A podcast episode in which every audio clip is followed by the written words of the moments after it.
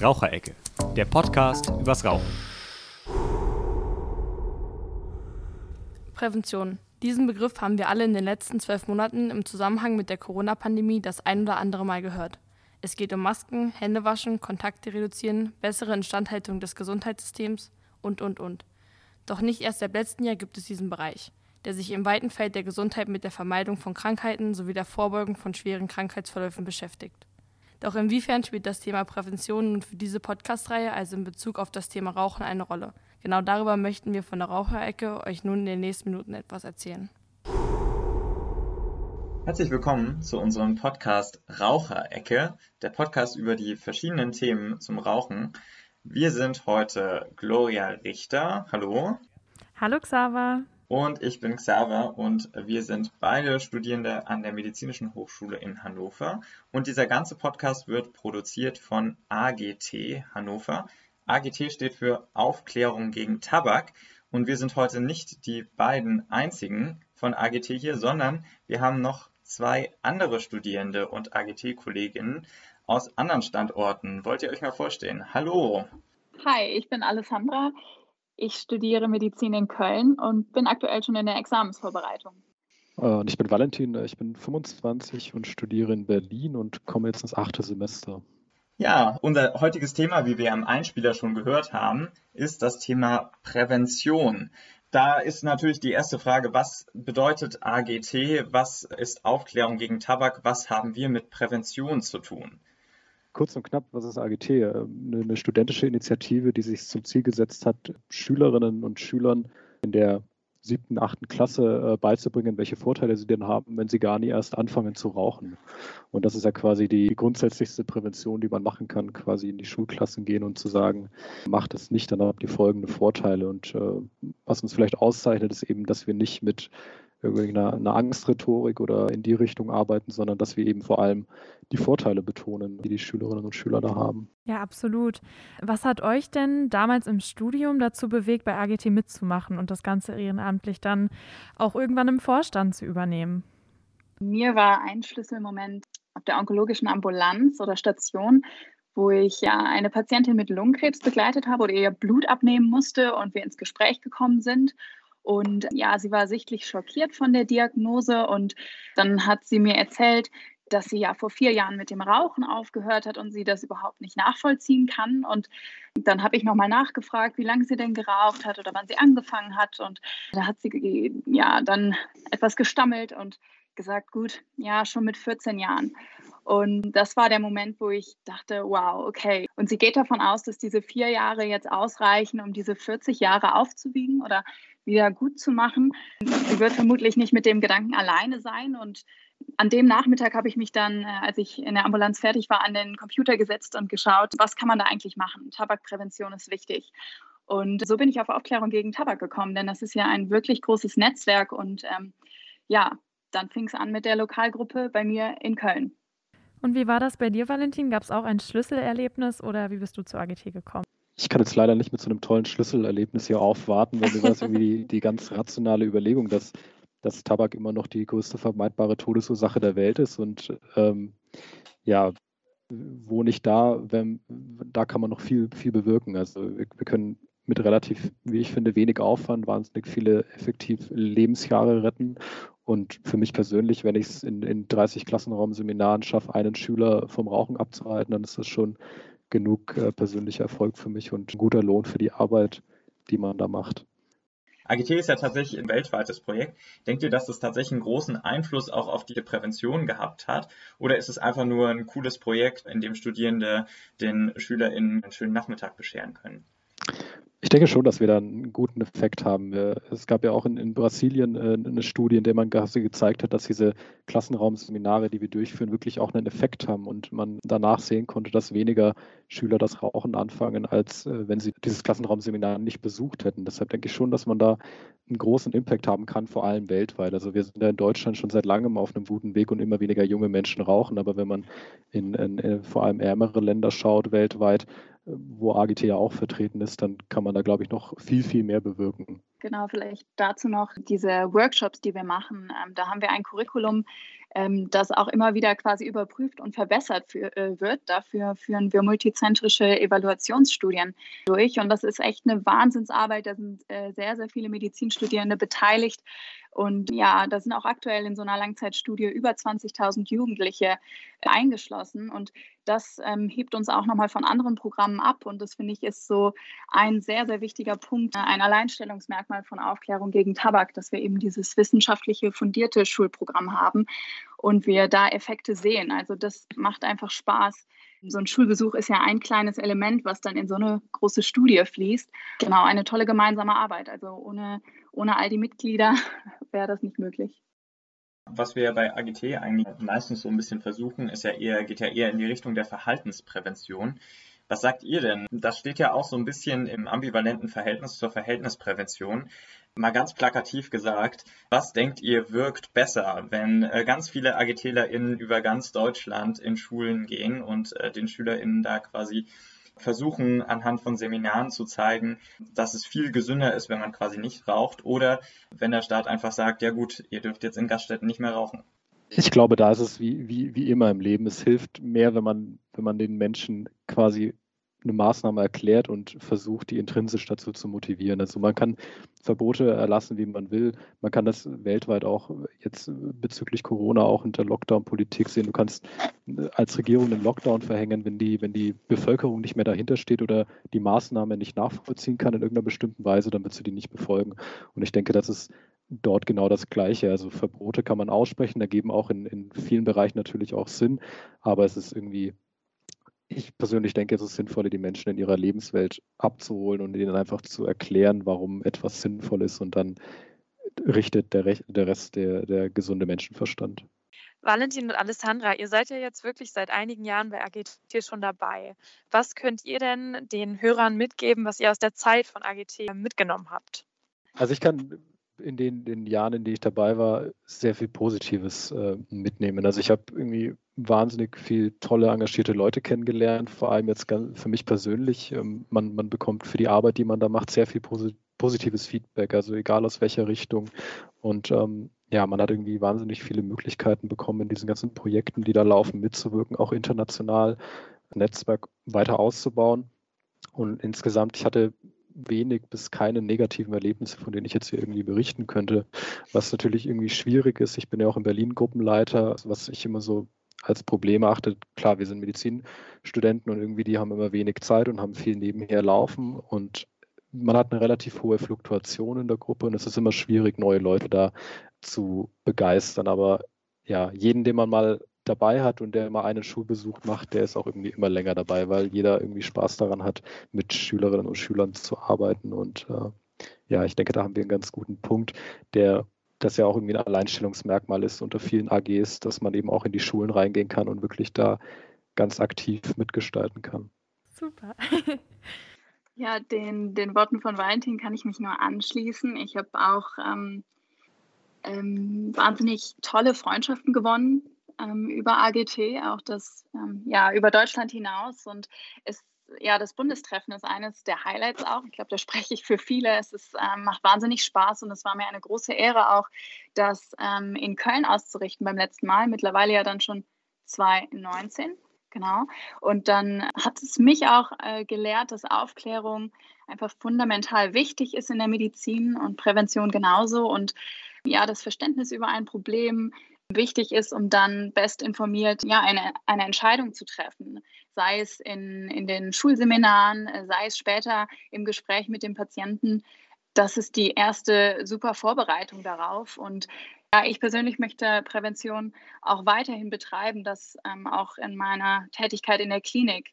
Das hört hier nicht auf. Ähm, und ich habe da schon wahnsinnig viel gelernt und ich denke, das ist auf jeden Fall ein Mehrwert, den man im Studium ähm, hat, wenn man sich so engagiert. Und ja, es, das ist Arbeit, die Spaß macht. Also das wird ja dann, die, die Mitglieder werden zu Freunden, man veranstaltet auch mal einen Pizzaabend und überlebt auch die stressigen Zeiten, wie, wie so die äh, Gestaltung eines Bundestreffens. Denn wenn dann alle happy sind und man abends zusammen den Abend ausklingen lässt, hat sich das gelohnt, wenn man sieht, was man hier eigentlich aufgebaut hat. Also wir sind Teil von wie viele Studierenden allein in Deutschland. Also es ist ein riesiges Netzwerk. Genau, also da können wir stolz drauf sein. Das ich denke absolut, man kann sich da viel für die ärztliche Tätigkeit später auch mitnehmen. Also heutzutage ist es ja oft so, der Patient wird aufgenommen im Krankenhaus und dann wird erhoben, okay, Rauchstatus ja als Raucher und das war's dann. Dann ist Ende der, Ende der Geschichte.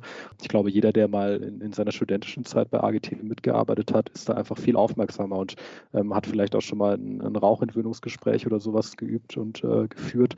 Und ja, man kann den Patienten damit wahnsinnig viel helfen, aber heutzutage ist es eben leider so, dass da sehr wenig Wert drauf gelegt wird, habe ich das Gefühl, im, im klinischen Alltag. Ja gut, dann ist es halt ein Raucher. Zum Abschluss wagen wir noch einmal den Blick in die Zukunft. Alessandra, was stellst du dir für AGT vor?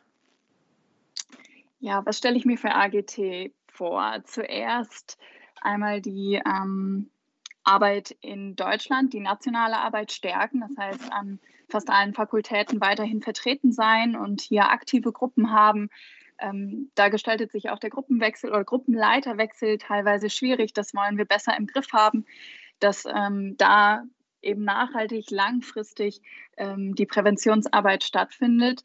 Dann wollen wir auch den Blick ähm, ja, nach international wagen und diese Tätigkeit stärken. Das heißt, die Gruppen in über 15 weiteren Ländern mittlerweile, die koordinieren wir und ja, da freuen wir uns, wenn die auch aktiv dabei, bleiben und weitere Gruppen ähm, gründen. Und ähm, da ist dann auch geplant, interna internationale Konferenzen ähm, stattfinden zu lassen. Das hat uns jetzt ähm, Corona gelehrt, dass das digitale ähm, Format auch Vorteile haben kann und man so eben Gruppen im Ausland ähm, einladen kann. Das war wirklich schön. Und ähm, wir wollen auch neue Themen einbinden, Umwelt, äh, E-Zigaretten und letztendlich die Frage, wie machen wir das jetzt äh, in Corona-Zeiten mit diesem Online-Format. Da haben schon einige Gruppen ähm, spannende Ideen und da müssen wir uns langfristig anpassen und äh, schauen, wie können wir die Präventionsarbeit weiter ähm, durchführen. Das ist ein wichtiges Thema, was jetzt neu auf die Agenda dazugekommen ist. Ja, wir freuen uns auf jeden Fall auf alles, was noch kommt bei AGT und bedanken uns herzlich, dass ihr hier bei uns wart in der Raucherecke. Vielen Dank, dass wir Danke dabei sein euch. durften. Ja. ja, vielen Dank euch beiden auf jeden Fall. Und äh, wir haben gleich noch eine weitere sehr interessante Person bei uns, äh, mit der wir dann so ein bisschen mehr über den Präventionsaspekt auch im wissenschaftlichen Sinne reden wollen. Bis dahin, äh, tschüss ihr beiden und auf Wiedersehen. Ciao. Macht's gut. Macht's gut, ciao. In dieser Folge haben wir schon viel über AGT geredet und das Prinzip dahinter ist die Prävention. Warum wir das überhaupt machen und welche Präventionsmethoden wirklich effektiv sind, besprechen wir heute mit unserer Expertin, Frau Dr. Sabrina Kastaun. Hi Sabrina, schön, dass du hier bist. Ja, hallo Gloria und hallo Xaver. Ich freue mich auch hier zu sein. Danke für die Einladung. Magst du dich einmal vorstellen? Ähm, ja, gerne. Also ich bin Psychologin ähm, und äh, Wissenschaftlerin, arbeite am Institut für Allgemeinmedizin an der Uniklinik in Düsseldorf und ähm, bin da vor allem tätig in den Forschungsschwerpunkten Patient-Arzt-Kommunikation, wo es Fokus auch geht um das Gesundheitsverhalten und im Bereich Suchtforschung und klinische Epidemiologie, wo mich insbesondere die Tabakabhängigkeit interessiert. Ja, uns auch. Wir werden dich mit Fragen löchern. Gerne. Genau, und die erste Frage wäre direkt, wo stehen wir denn in Deutschland momentan in Bezug auf Tabakprävention? Ja, ist natürlich auch eine, gleich eine ganz wichtige Frage. Ähm, also im Grunde ist das doch ein sehr trauriges Thema. Äh, wir haben in Deutschland noch ähm, erheblichen Aufholbedarf, was ähm, das Thema Tabakprävention oder Rauchprävention angeht. Vor allem, wenn wir nach links und rechts gucken, so in das europäische Ausland, dann ähm, sieht man, dass viele Maßnahmen, die von der Weltgesundheitsorganisation empfohlen werden oder geraten werden, die umgesetzt werden sollen, um das Rauchverhalten der Bevölkerung zu ändern, in Deutschland einfach noch lange nicht umgesetzt werden. Also um mal zwei, drei Beispiele zu nennen, das ist das Thema äh, Tabakwerbung ähm, in England, in, in, in, Frankreich schon lange verboten, ähm, auch in vielen anderen Ländern. Das ist das Thema Tabaksteuer ähm, und vielleicht als, als dritten Punkt eben auch den Nichtraucherschutz. Also Sie sehen da auf jeden Fall noch Verbesserungspotenzial im Vergleich zu anderen Ländern. Genau, da gibt es ähm, erheblich Verbesserungspotenzial, um vielleicht mal so zwei, drei Punkte zu nennen. Ähm, zum einen ist das, was immer wieder genannt wird, der Bereich der Tabakwerbung, ähm, der Außenwerbung. Ähm, jetzt sind wir das letzte Land, was in Europa tatsächlich noch Tabakaußenwerbung erlaubt. Und ähm, es gab jetzt im letzten Jahr im Herbst den Beschluss, dass diese Tabakaußenwerbung, also das heißt an, an ähm, Litfaßsäulen beispielsweise oder auch an ähm, Bushaltestellen, an Plakatwerbung, ähm, da gab es äh, die, den Beschluss im letzten Jahr, dass äh, das jetzt auch abgeschafft werden soll, leider mit sehr, sehr langen Übergangsfristen. Wir haben erst 2022 soll diese Außenwerbung ähm, abgeschafft werden, 2023 ähm, der, die Werbung für Tabakerhitzer zum Beispiel und sogar 2024 erst Außenwerbung für, für E-Zigaretten. Das sind einfach sehr lange Übergangsfristen. Ähm, und wenn man ja zum Beispiel nach England oder nach Frankreich fährt, dann ist das ähm, sieht man solche Werbung im Außenbereich schon, schon lange nicht mehr, schon viele Jahre nicht mehr. Können Sie sich da vielleicht vorstellen, äh, dass das irgendeinen Grund hat, warum das in Deutschland anders ist? Weil mich wundert das auch sehr, dass wir da so sehr hinterherhinken.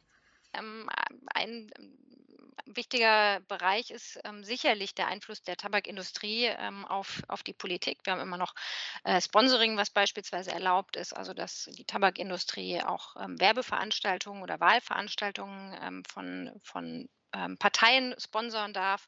Und ähm, ein anderer wichtiger Punkt sind sicherlich auch die Einnahmen, äh, die Steuereinnahmen, die wir in Deutschland haben.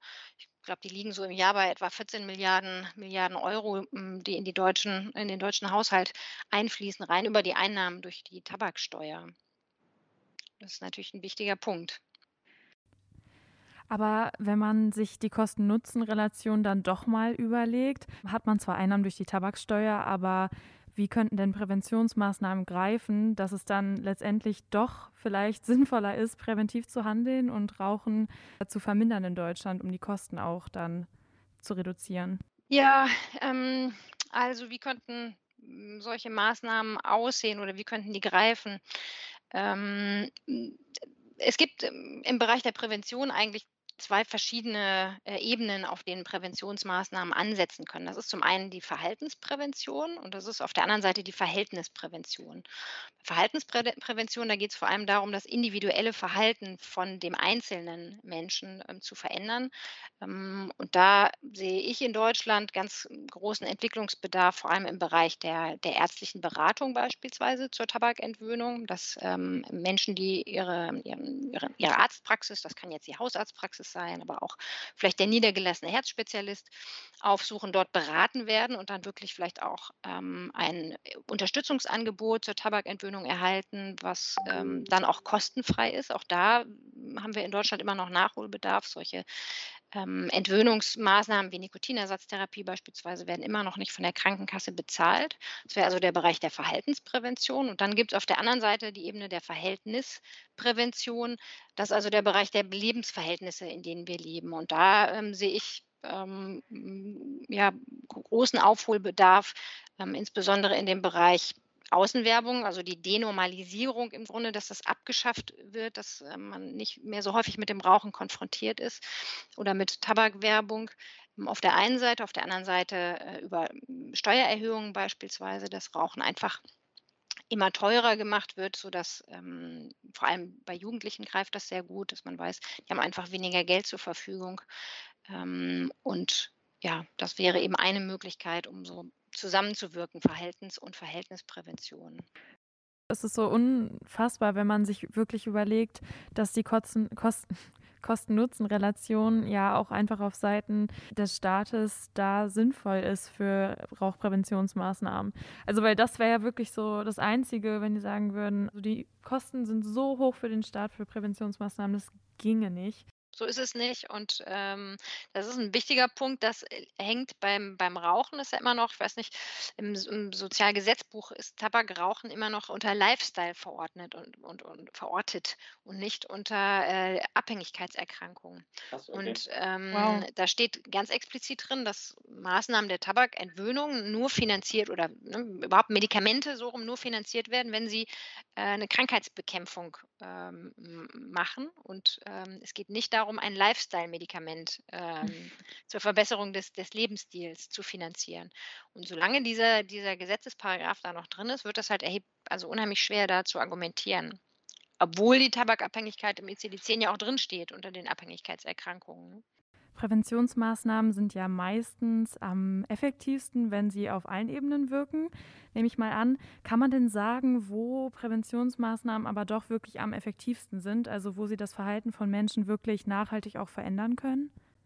Ja, das kann man so genau gar nicht sagen. Also ich denke, Ja. das ist so ein Zusammenspiel aus beidem, ne? Man hat im Grunde so eine Art Blumenstrauß, ähm, aus Maßnahmen, ähm, die gut miteinander verzahnt und abgestimmt sein müssen. Ähm, und es hängt so ein bisschen auch von der Zielgruppe ab. Man weiß, bei Jugendlichen, ähm, spielt eben diese Denormalisierung des Rauchens eine große Rolle, ähm, die Steuererhöhung.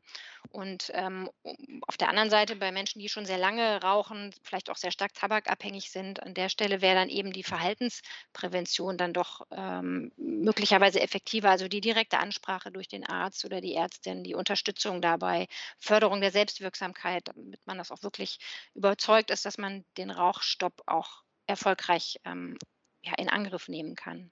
Wir bei uns bei AGT versuchen immer Gain-Frame zu sein. Kannst du vielleicht kurz erklären, was das ist? Ähm, ja, gerne. Also ähm, im Rahmen der, von Präventionsmaßnahmen ähm, spricht man von häufig von Gain Framing und auch von äh, Loss Framing, also von Gewinn, ähm, einer Gewinnrahmung von Botschaften und einer Verlustrahmung von Botschaften. Das klingt jetzt ein bisschen abstrakt, aber um das vielleicht ähm, einfacher zu erklären, wenn ich eine ähm, Message rüberbringen möchte, äh, um jemanden zum Beispiel zum Nichtrauchen zu bewegen, dann kann ich mir überlegen, ob diese, diese Botschaft, ob die ähm, eher auf den Verlust fokussieren soll, der mit dem Rauchen einhergeht. Zum Beispiel, indem ich sage, wenn Sie nicht mit dem Rauchen aufhören, dann werden Sie in den nächsten drei Jahren einen Herzinfarkt erleiden. Das wäre jetzt schon relativ konkret. Also man verliert etwas, seine Gesundheit. Mm, Auf der anderen Seite kann man aber auch äh, ja, das Ganze mehr gewinnorientiert ähm, vermitteln, indem ich zum Beispiel sage, zu jemandem, der schon vielleicht auch eine ähm, chronische Lungenerkrankung hat, wenn Sie jetzt mit dem Rauchen aufhören, dann wird sich Ihre ähm, Lungenfunktion über die nächsten Jahre deutlich verbessern. Oder Sie können auf die Medikamente, die Sie aktuell nehmen, verzichten. Das wäre gewinnorientiert. Und ähm, die ja, Botschaften zum Thema Tabakentwöhnung, die arbeiten häufig mit beidem. Genau, also gerade bei uns ist es, glaube ich, auch echt praktisch. Bei jungen Menschen kann man da nämlich wirklich gut ansetzen, indem man zum Beispiel so Vorteile hervorhebt, wie dass sie eben bessere sportliche Leistungen erbringen oder dass sie in eine bessere Haut kommen, weil muss man ja auch sagen, wer eben gerade mit dem Rauchen anfängt, hat natürlich noch nicht so massive gesundheitliche Einschränkungen, wie das dann bei Leuten ist, die jetzt tatsächlich schon mehrere Jahre über längere Zeit äh, und viele Packungen am Tag geraucht haben. Und ähm, ja, für die jüngeren Leute ist das, glaube ich, auch einfach besser greifbar. Und wenn man dann so positive Sachen hört, die vielleicht auch Jugendliche auch in der Pubertät interessieren, dann kann man da wahrscheinlich ziemlich gute Ergebnisse erreichen. Apropos Ergebnisse, ist denn so der Outcome zwischen Gain- und Loss-Frame-Prävention? Ja, gibt es da Daten dazu? Mhm. Ja, da hast du ja gerade auch schon einen wichtigen Punkt ähm, angesprochen, nämlich die, die ähm, jungen Menschen, die vielleicht noch gar nicht rauchen oder gerade erst mit dem Rauchen angefangen haben. Ähm, man geht davon aus, dass ähm, sowohl dieses Gewinn-Framing oder Gain-Framing und das Verlust-Framing etwas unterschiedlich wirken und auch unterschiedlich Zielgruppen adressieren. Es gibt also Studien, die zeigen, dass gerade diese Gewinn, das gewinnorientierte ähm, Framing ähm, besser wirkt bei Menschen, die noch nicht so stark tabakabhängig sind, die vielleicht gerade erst mit dem Rauchen ähm, angefangen haben, so wie du es als Beispiel auch gerade schon gesagt hast. Und auf der anderen Seite gibt es Studien, die zeigen, ja, ähm, bei Menschen, die schon viel länger Tabak rauchen oder vielleicht auch stärker abhängig sind, die vielleicht auch schon ge gesundheitliche Einschränkungen haben, da sehen wir eher 'ne, äh, ja, bessere Effekte mit dem Verlustframing. Das sind oftmals dann ja auch so ein bisschen die Furchtappelle, die ähm, die Emotionen adressieren.